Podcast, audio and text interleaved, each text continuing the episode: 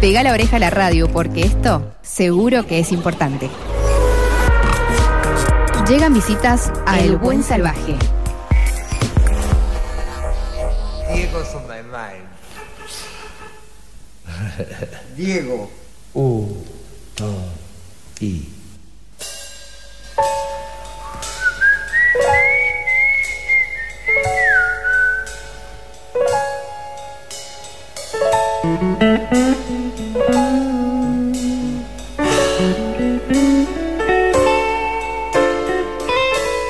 Esto que está sonando es el Maradona Blues, Charlie García y Claudio Gavis. Una cosa lindísima. Aparece en un disco de Claudio Gavis que se llama Convocatoria. ¿Mm?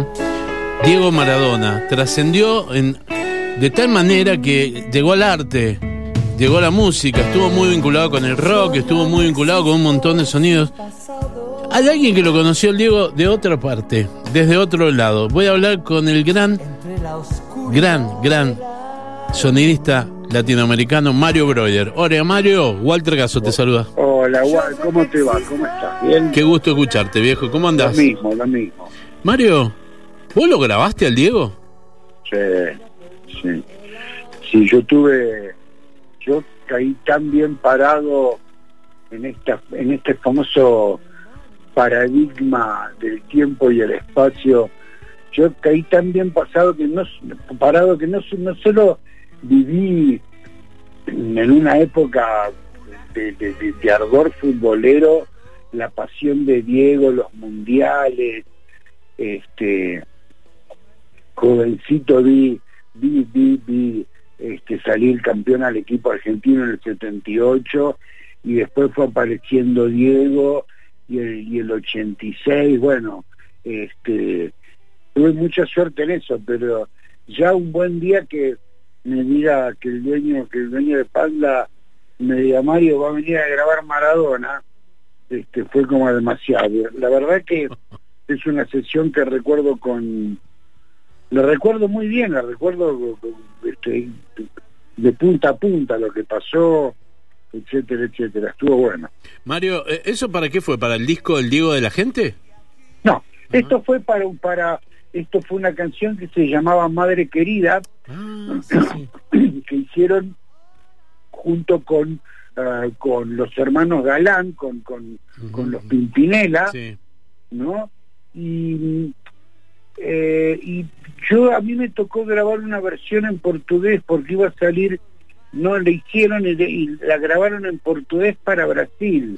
Así que la verdad, sesión rara que las tuve en mi vida con Maradona, no solamente cantando, sino cantando en portugués. No lo cantaron todo en portugués, una parte en castellano y una parte en portugués.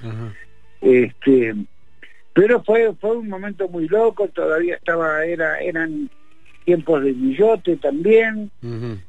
Este, y nada, fue, fue una, una situación muy particular.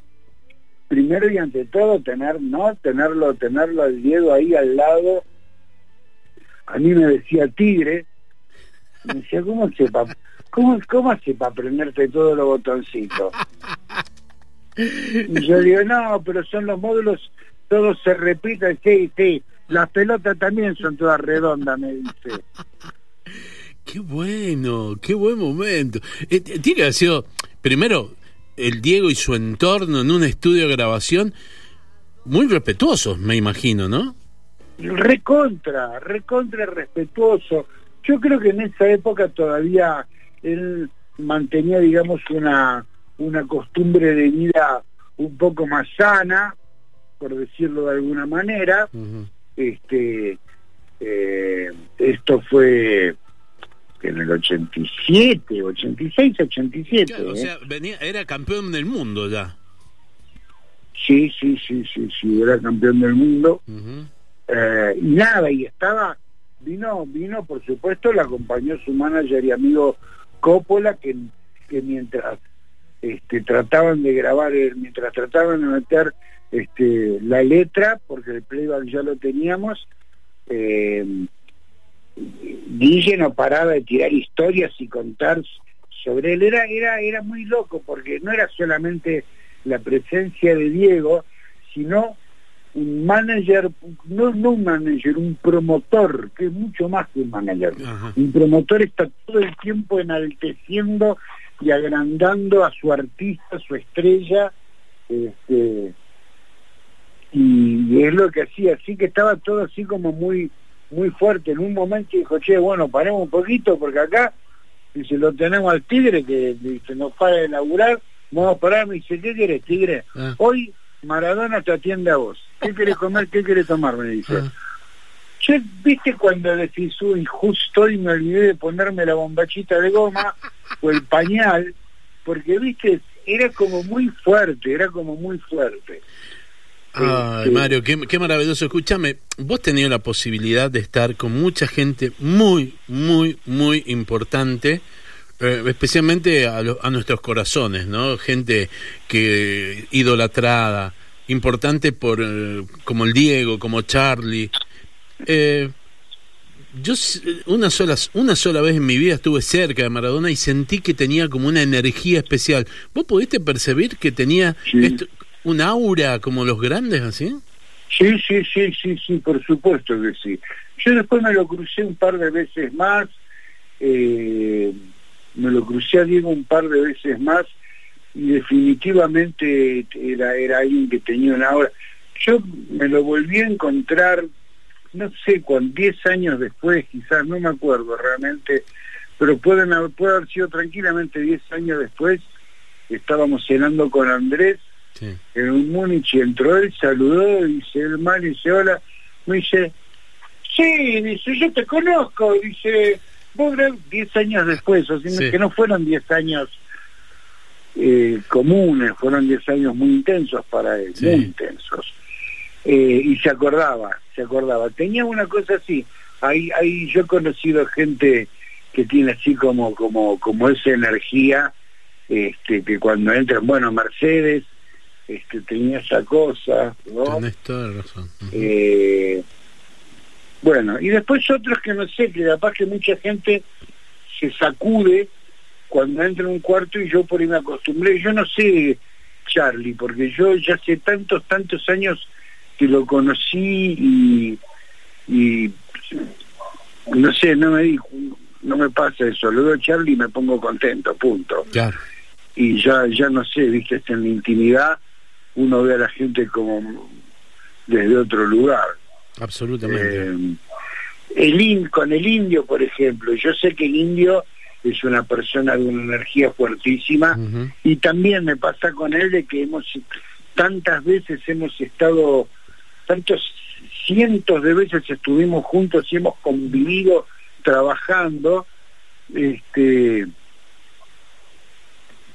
que no me pasa esto, pero yo sé que, que a la gente sí le pasa, que cuando se cruza con el indio ahí, viste, te, te tiembla un poco la tierra. Oh, pero absolutamente. Y Diego sí, Diego, Diego tenía eso, cuando lo volví a ver otra vez, viste, se siente, viste, se siente que, que es alguien muy fuerte.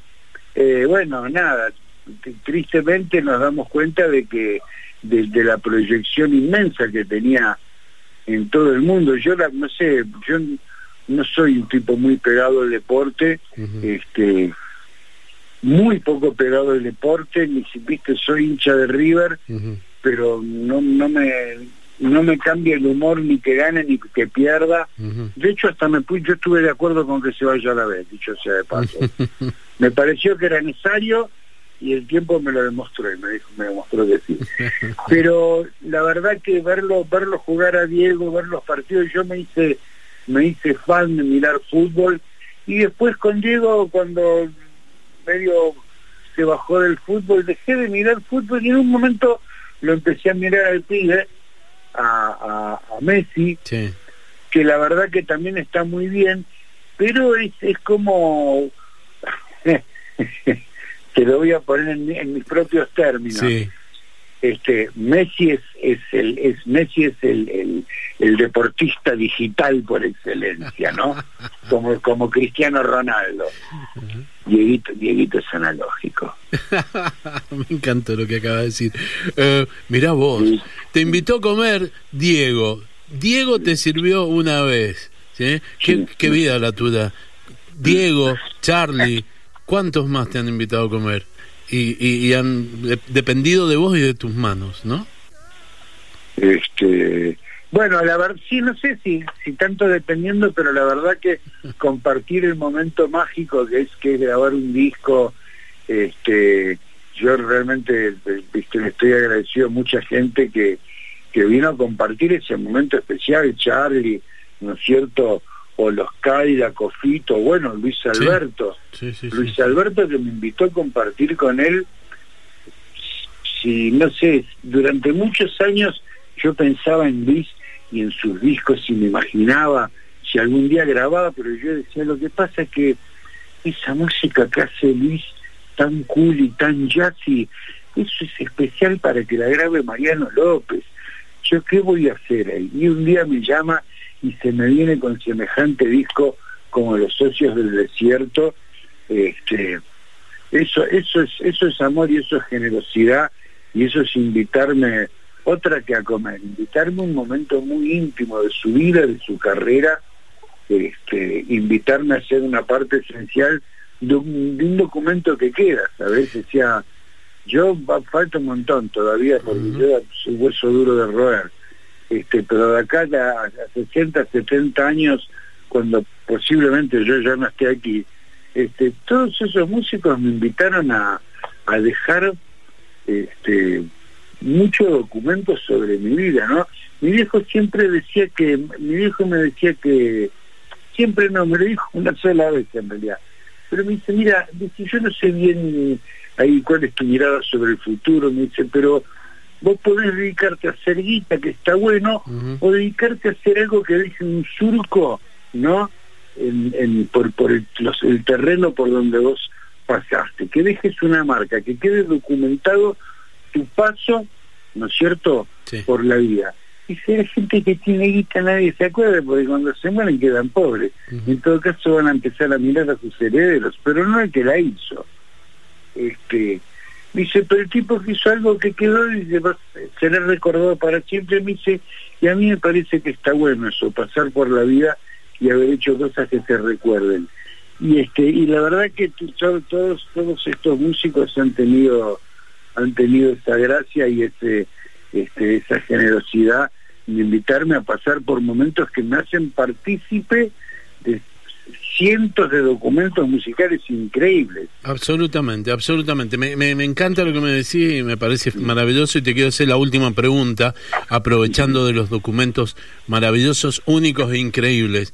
Así como grabaste al Diego, también tuviste eh, la posibilidad de estar sentado en el momento que Charlie grabó el himno nacional argentino y que a partir de ahí abrió una nueva forma de escuchar y de interpretar el himno nacional. Sí, sí, total. Me encantó, sí, cuando me contó que lo quería hacer, yo me, pare- me pareció maravilloso, me pareció espectacular. Y cuando él me lo decía, yo automáticamente empecé a imaginarme cómo era, cómo, cómo era el himno, este no me lo mostró ni nada, me contó, me dijo que era así, no sé, así, medio como rock sinfónico, me dijo una cosa así, y vos sabés que cuando llegamos al estudio y empezamos a grabar, eh, era tal cual como yo me lo venía, como yo me lo venía imaginando. Yo lo pasé a buscar a Charlie por su casa para irnos a Panda, y mientras me acuerdo que mientras Charlie me hablaba yo me iba imaginando en la cabeza este cómo sería, cómo sería, y lo terminamos haciendo no sé, como que los dos teníamos exactamente la misma idea, por supuesto. El, el autor no era él, pero definitivamente el arreglador. Pero en un, en un momento es más, hay, hay documentación fílmica Mm. donde estamos grabando la batería con Sama y los dos sabíamos exactamente qué batería queríamos y Charlie no tenía muchas ganas de instruir. Entonces yo dije, "Oye, déjame ahí". Y se me ve ahí este el, el famoso no samalea puta puta puta ta puta no este sí sí sí tremendo tremenda versión y en, en- en muchos en, en muchos medios públicos a las 12 de la noche pasaban y supongo que siguen pasando la versión de Charlie. Totalmente, totalmente. Mario, me, enca- me encantó hablar con vos y me encantó que recordamos al Diego desde otra forma, desde el arte, Claro ¿no? sí, Desde el arte. claro que sí. Te mando Te dejo, Sí. te dejo saludos, te dejo saludos de Alejo y Valentín, Uh. este, con quien estoy en, estu- estuvimos trabajando todo el año y vamos a trabajar todo el año que viene, vamos a hacer juntos el próximo disco. Este, nos hemos convertido, ellos también son músicos generosos que me van a dejar seguir escribiendo historia desde los pibes, desde los que tienen 19 y 20 años. Qué maravilloso. Qué, qué, ahí, qué- qué- de- de- qué hermoso asado que nos vamos a comer cuando vengan todos. ¡Ah! Ni hablar, Te agarrate. Te mando un abrazo enorme. Otro Mario. para vos, bueno, muchas gracias. Chao, chao. Mario Broder, el gran Mario Broder, el ingeniero de sonido del rock argentino total. Con todo lo de Diego, Diego cantando en portugués, qué increíble. Y grabó este disco que está cumpliendo 30 años.